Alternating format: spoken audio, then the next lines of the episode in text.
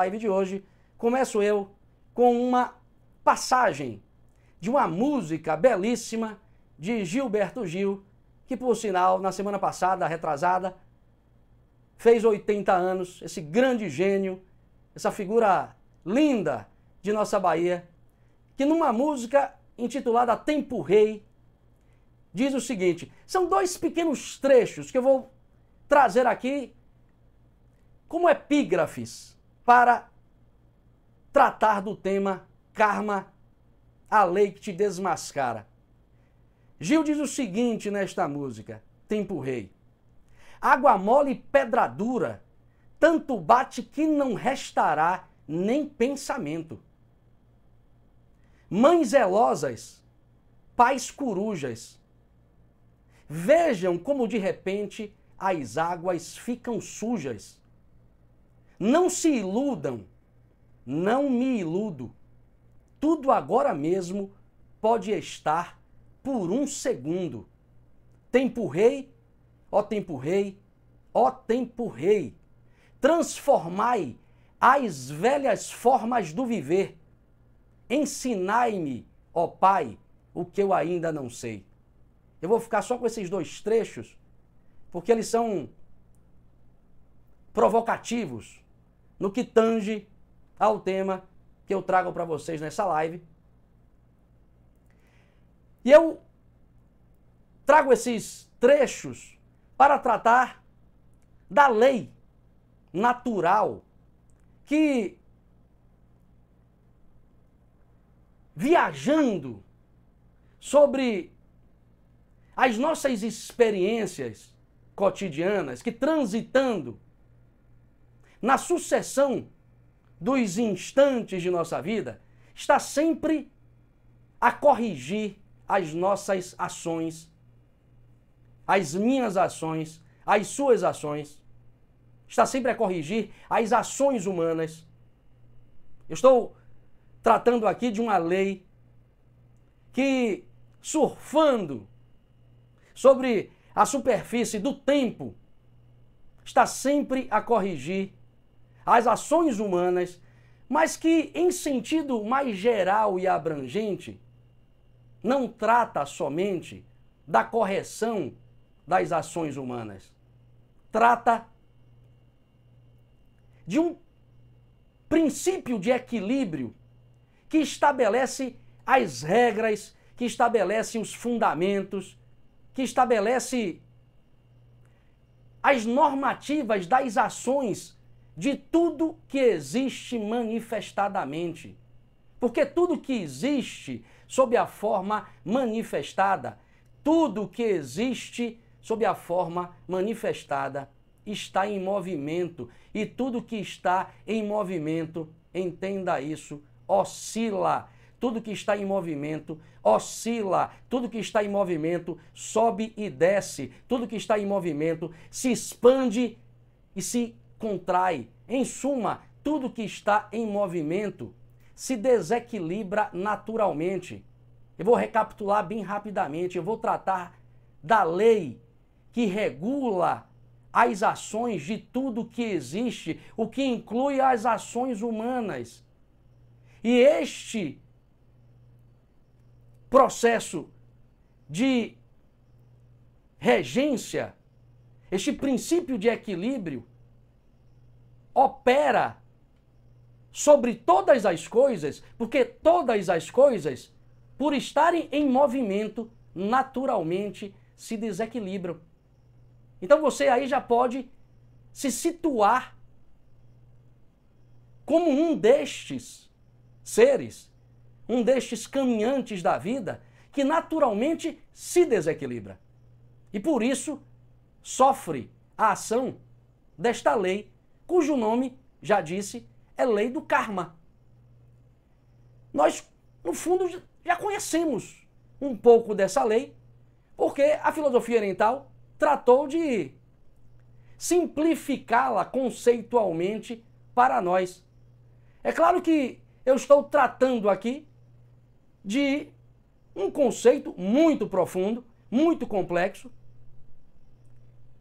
e em função disso, eu apenas apresentarei aqui uma face, um aspecto, um recorte de sua realidade.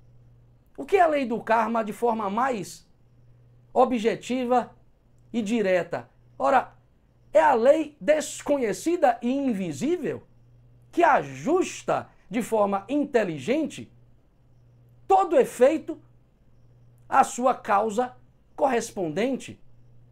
É a lei que faz com que toda causa de desequilíbrio remonte ao causador ou ao responsável pelo desequilíbrio.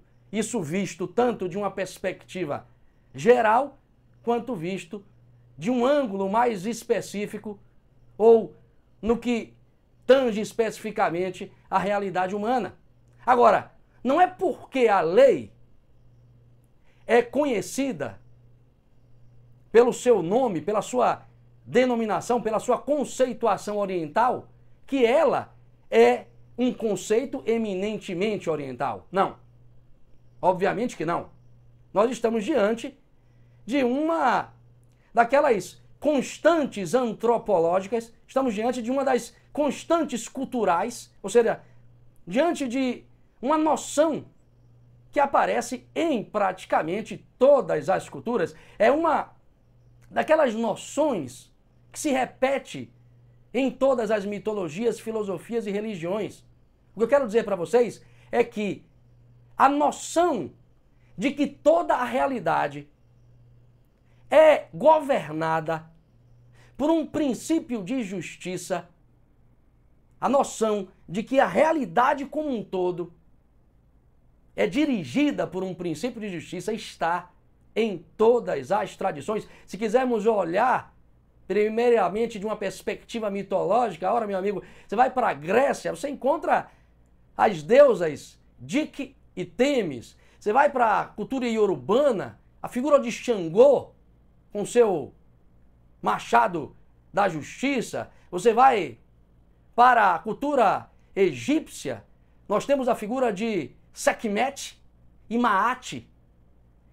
Podemos olhar, inclusive, até mesmo para Osíris, que é um deus mais conhecido.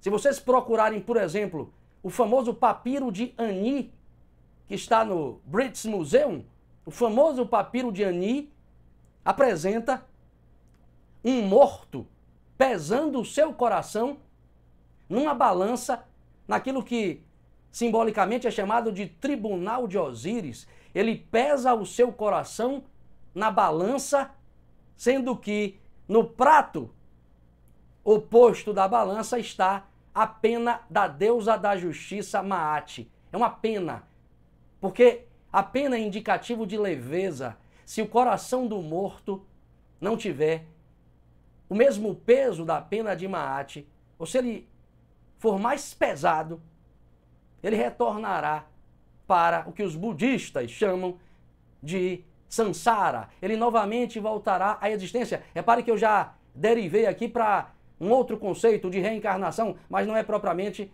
o tema que eu irei tratar. É só para trazer para vocês uma imagem deste princípio de justiça sendo aplicado de um ângulo que abrange uma realidade maior do que a da nossa existência temporal. Se olharmos para a cultura hebraica, para a cultura judaica, nós encontraremos o conceito de divina providência, Rashi Gasha.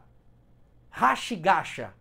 Não sei se a pronúncia é essa, mas no meu hebraico fajuto, Rashi Gasha é uma expressão que designa justiça divina. Se expressa numa das mais famosas passagens da Mishnah. Mishnah é um livro que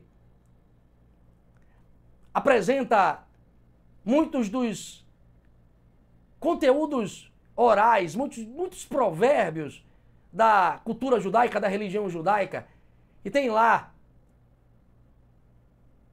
atenção para o olho que te vigia, o ouvido que te escuta e o registro de suas ações em um livro. É uma passagem da Mishnah. um livro multimilenar com mais de dois, sabe lá se talvez três mil anos.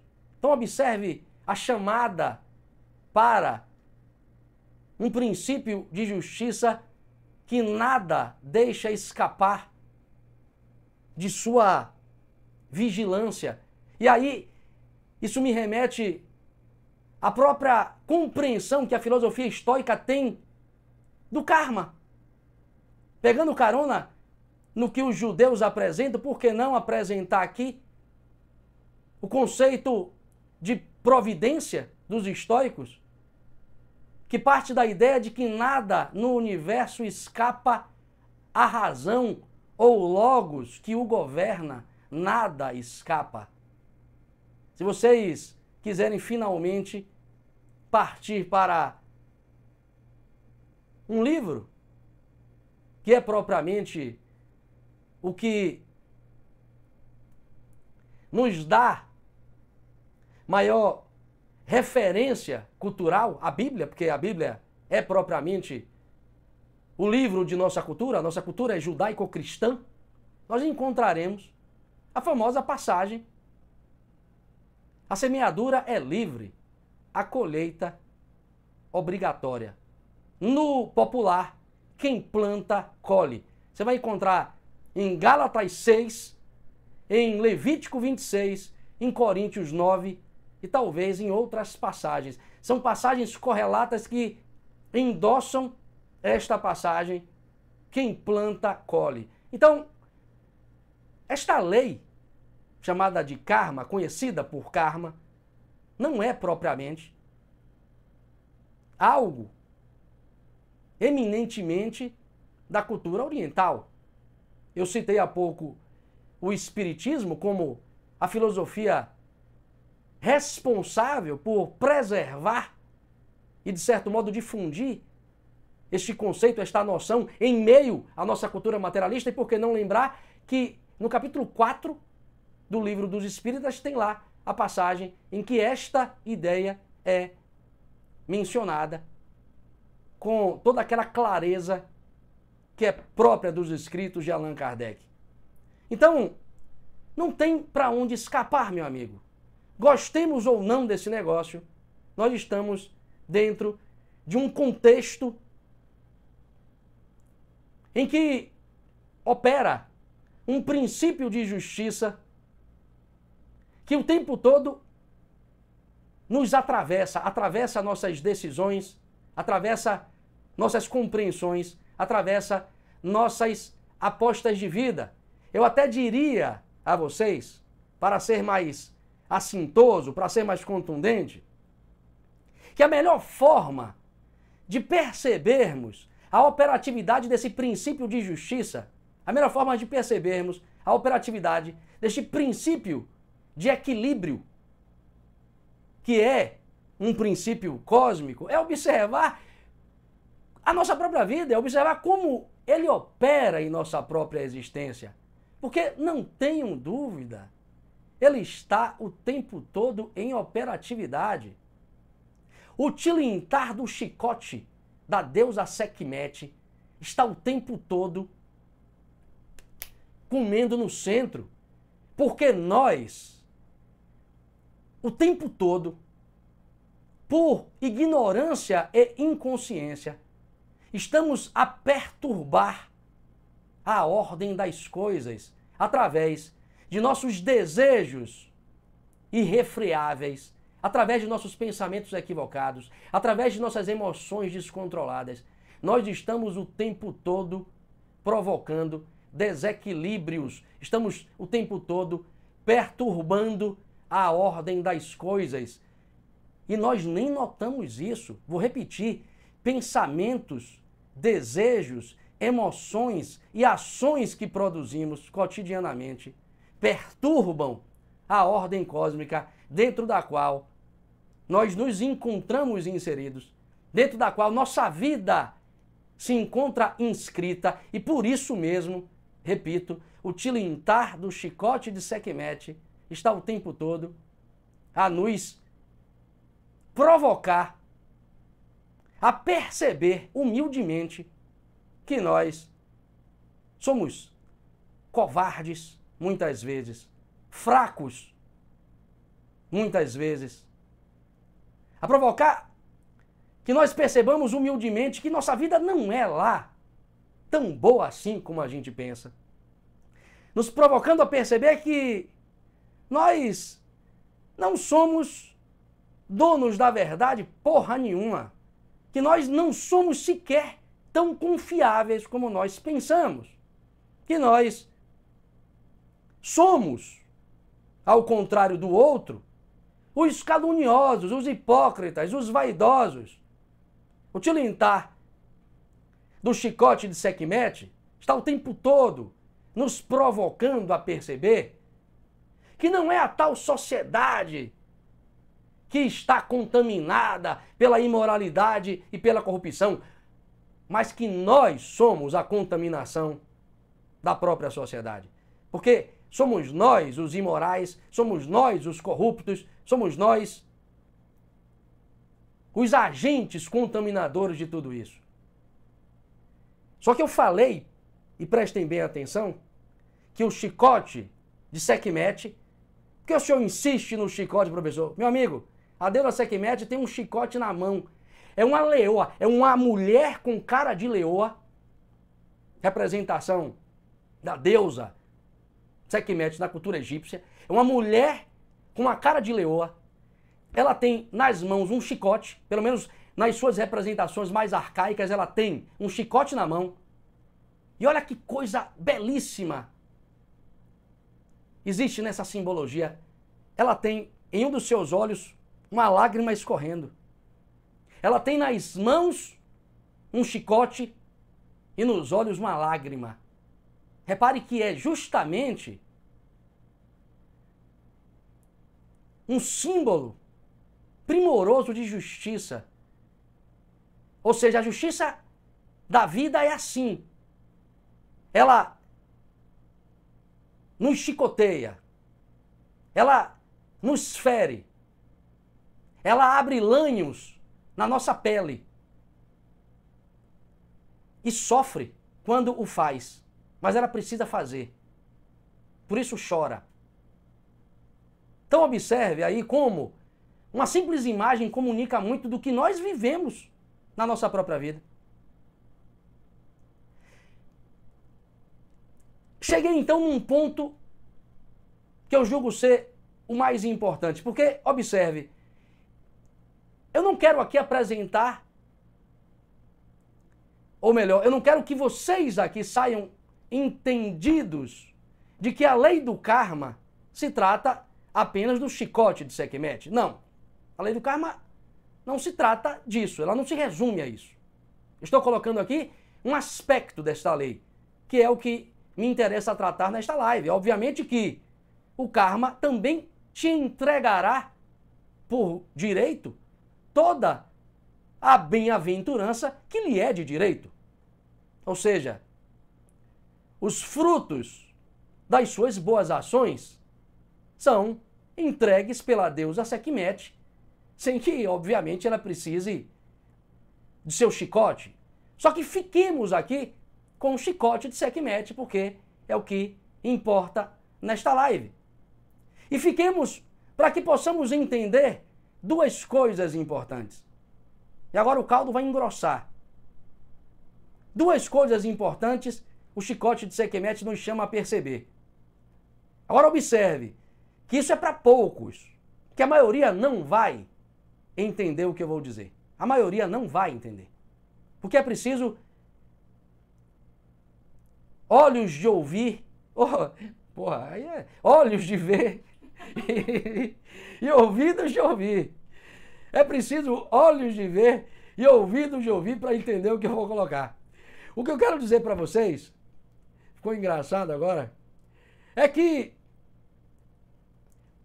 o mal que nós percebemos em nossa vida, todo o mal que percebemos em nossa vida, todo o mal que percebemos na vida das pessoas, tem um significado outro do ponto de vista da grande vida, que engloba nós e as pessoas com as quais nós nos relacionamos.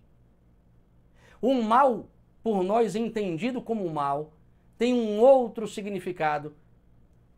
Quando visto da perspectiva da vida que engloba, que abrange a minha vida, a sua vida e a vida das demais pessoas.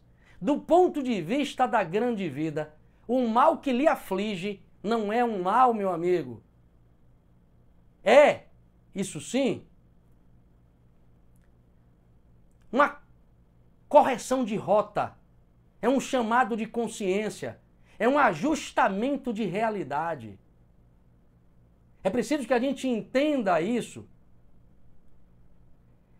E é difícil entender isso porque a vida não é pedagógica como o professor Ronald tenta ser.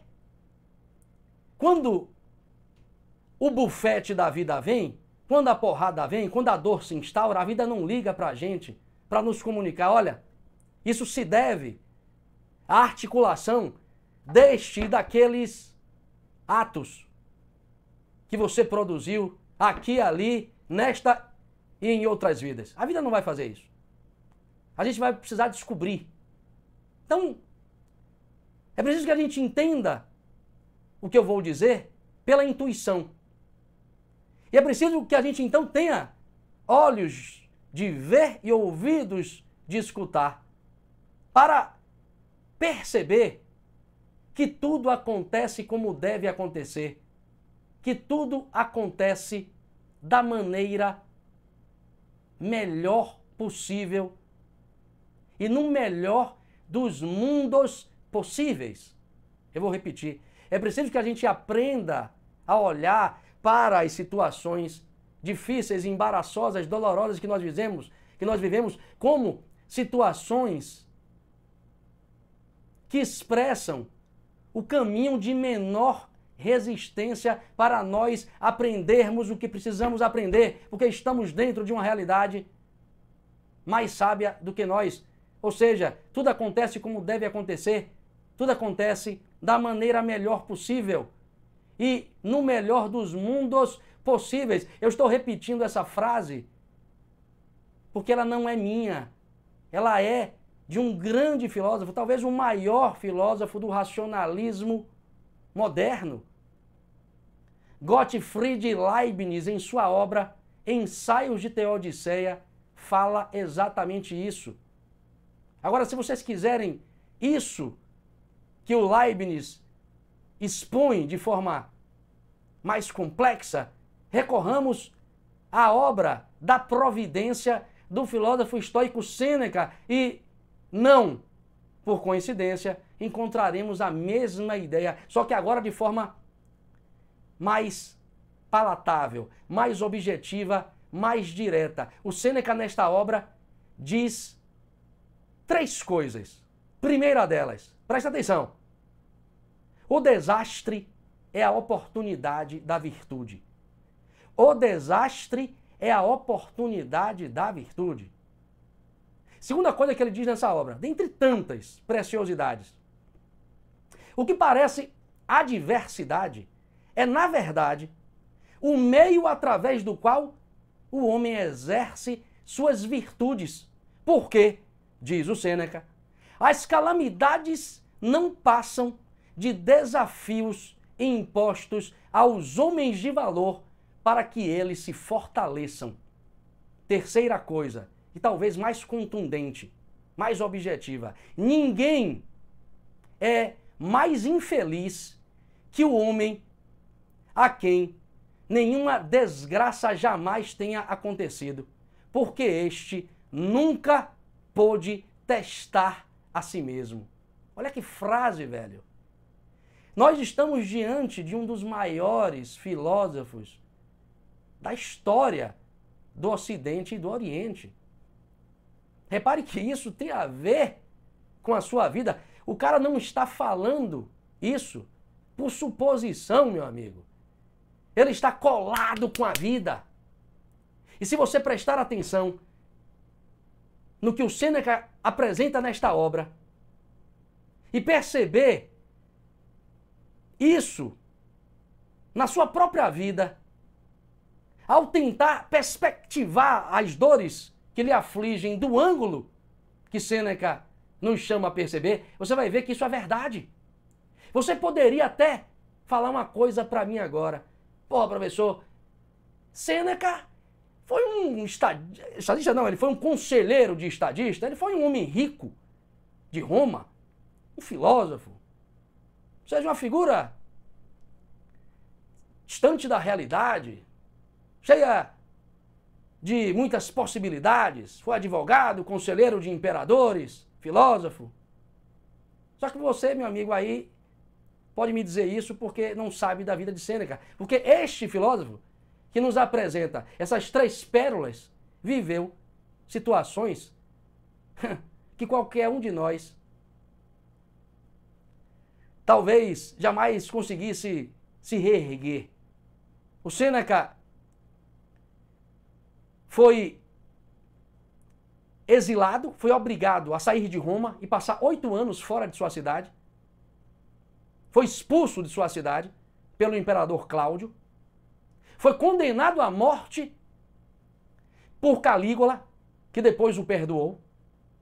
E o que é pior, o seu discípulo, um jovem que foi por ele educado, mais tarde, quando se transformou em imperador, vocês conhecem a figura, Nero,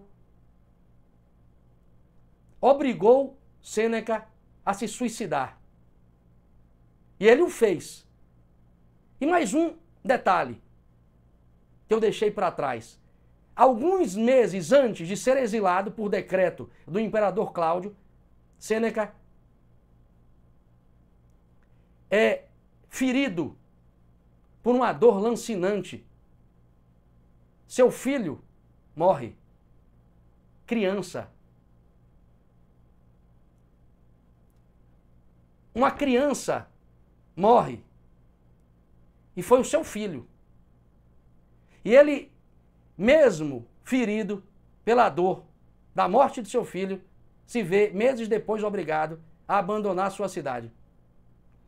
Ele escreve várias cartas nesse período de exílio, que são obras-primas. Qualquer carta que você tenha em mãos, são mais de 100. Você se inspira a viver e a ressignificar muitos de seus problemas. Então eu não estou falando de uma figura que viveu a vida de boas, como se fala aqui na Bahia. Não, meu amigo.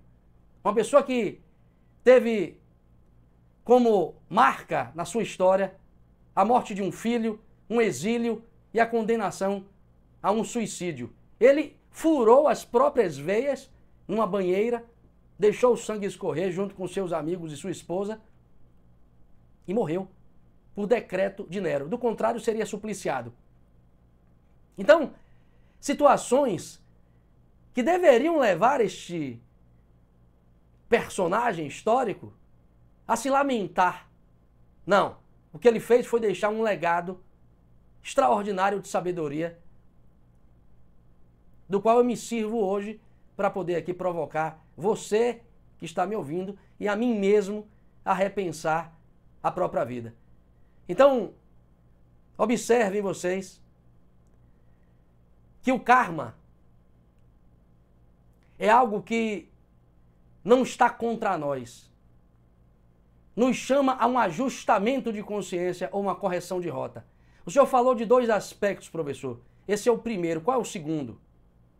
Segundo vem ao cabo das reflexões feitas por um filósofo oriental, um teósofo, chamado Sirihan, numa obra intitulada O Interesse Humano. Tem lá um dos capítulos dessa obra, ele trata do karma. E aí eu quero que vocês prestem muita atenção no que eu vou dizer. A nossa experiência como ser humano se encontra instalada numa dualidade. O sapo, o pombo e o gato não têm dualidade. Não vivem drama existencial algum. Nós vivemos o drama da existência porque vivemos na dualidade. Já disse isso. Olhemos para o símbolo do tal, que é a forma mais objetiva de percebermos isso, e veremos que existem duas forças yin e yang bailando dentro de uma unidade, dentro de um círculo. Esse é o retrato fundamental da experiência humana. E daí, professor? E daí que nós somos o círculo. E observe que no círculo há sempre uma face escura se projetando, se movendo. Toda ação que nós produzimos aqui gera uma reação. Toda ação que nós produzimos, e pensamento é ação, emoção é ação, palavra é ação, toda ação que produzimos gera naturalmente uma sombra, uma contraparte. Nós estamos dentro de uma realidade que por si só já se apresenta a nós como algo que não é nós. Estamos sempre diante do outro. Podemos tomar esse outro como um mundo. E o mundo, como não é nós, o mundo é uma sombra. O mundo é sempre alguma coisa escura, é sempre um mistério, é sempre algo desconhecido. Não entendi, professor. Você vai entender agora. Nesse jogo entre consciência e inconsciência, entre consciência e mundo, entre eu e mundo, há sempre, há sempre um oposto a ser descoberto. Ou seja, nós vivemos no plano da multiplicidade das coisas. E a vida, com isso, quer nos comunicar o quê? que existe uma unidade de fundo. Nós vivemos em meio à relatividade de olhares e perspectivas. E a vida quer nos comunicar o que com isso? Que existe um absoluto de fundo. Nós vivemos em meio à finitude ou em meio à morte das coisas, dos seres, das pessoas. E isso quer nos comunicar o quê? A vida quer nos comunicar o quê? Com tudo isso, que existe alguma coisa eterna. Então, o que eu quero dizer para vocês é que já estamos instalados em uma experiência em que o oposto está sempre nos convidando a descobrir a unidade, a totalidade, o absoluto ou o que nós perdemos de nós mesmos. O que acontece com a gente nos dias de hoje? Nós rejeitamos aquilo que não nos agrada e, consequentemente, isso volta cedo ou tarde a nós pela força da lei do karma. Tudo que nós rejeitamos, tudo que nós refugamos, quando viramos as costas para alguma coisa, porque não aceitamos de algum modo. Quando um oposto é por nós deixado de lado, ele vai se reapresentar à nossa vida cedo ou tarde. E como eu disse, a vida não vai te ligar para te dizer quando você o ignorou. O que eu quero dizer com isso? Essa reflexão do mestre Sirihan. Presta atenção que sua vida é regida por um princípio de equilíbrio.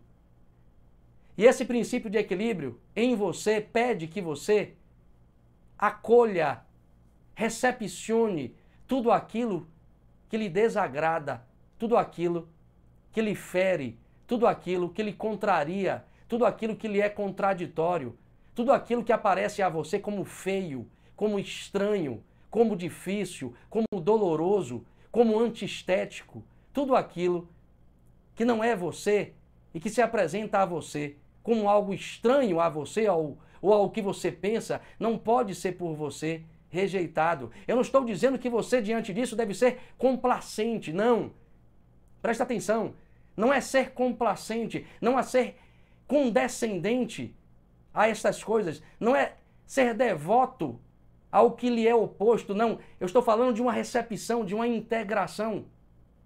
Você, para isso, precisa ter uma reserva de consciência que lhe permita olhar para o oposto como alguma coisa que sim, você não entende, mas que se aparece a você é seu. Se aparece a você, meu amigo, é seu. Se liga nisso, velho. Tudo que lhe agride lhe afeta, se apareceu a você, é seu. Eu vou dar um exemplo prático para fechar a live. O Buda caminhava com um discípulo pedindo arroz na porta de algumas casas. E eis que ele bate pedindo arroz. E uma mulher olha para a cara dele e do seu discípulo e diz um monte de desaforos. Ele apenas sorri. Ele apenas sorri. Vira as costas, agradece e vai embora. E o discípulo dele fica muito irritado. E depois fala a ele, mestre, como o senhor pôde agir daquele modo? Ela lhe disse aquelas coisas todas. E o senhor sai dali como se nada tivesse acontecido? E o Buda diz: aquilo não é meu. Porque você só aceita o presente que quiser. O presente faculta a você aceitar ou não. Não foi para mim aquilo, foi para você. O que ele está dizendo aí? Numa finesse filosófica extraordinária. Ele está dizendo que ele já está livre do karma. Ele não deve nada à vida. Ele apenas encontrou uma circunstância, não se afetou por ela. Agora o discípulo dele ainda não está devidamente consciente e tomou aquele acontecimento como algo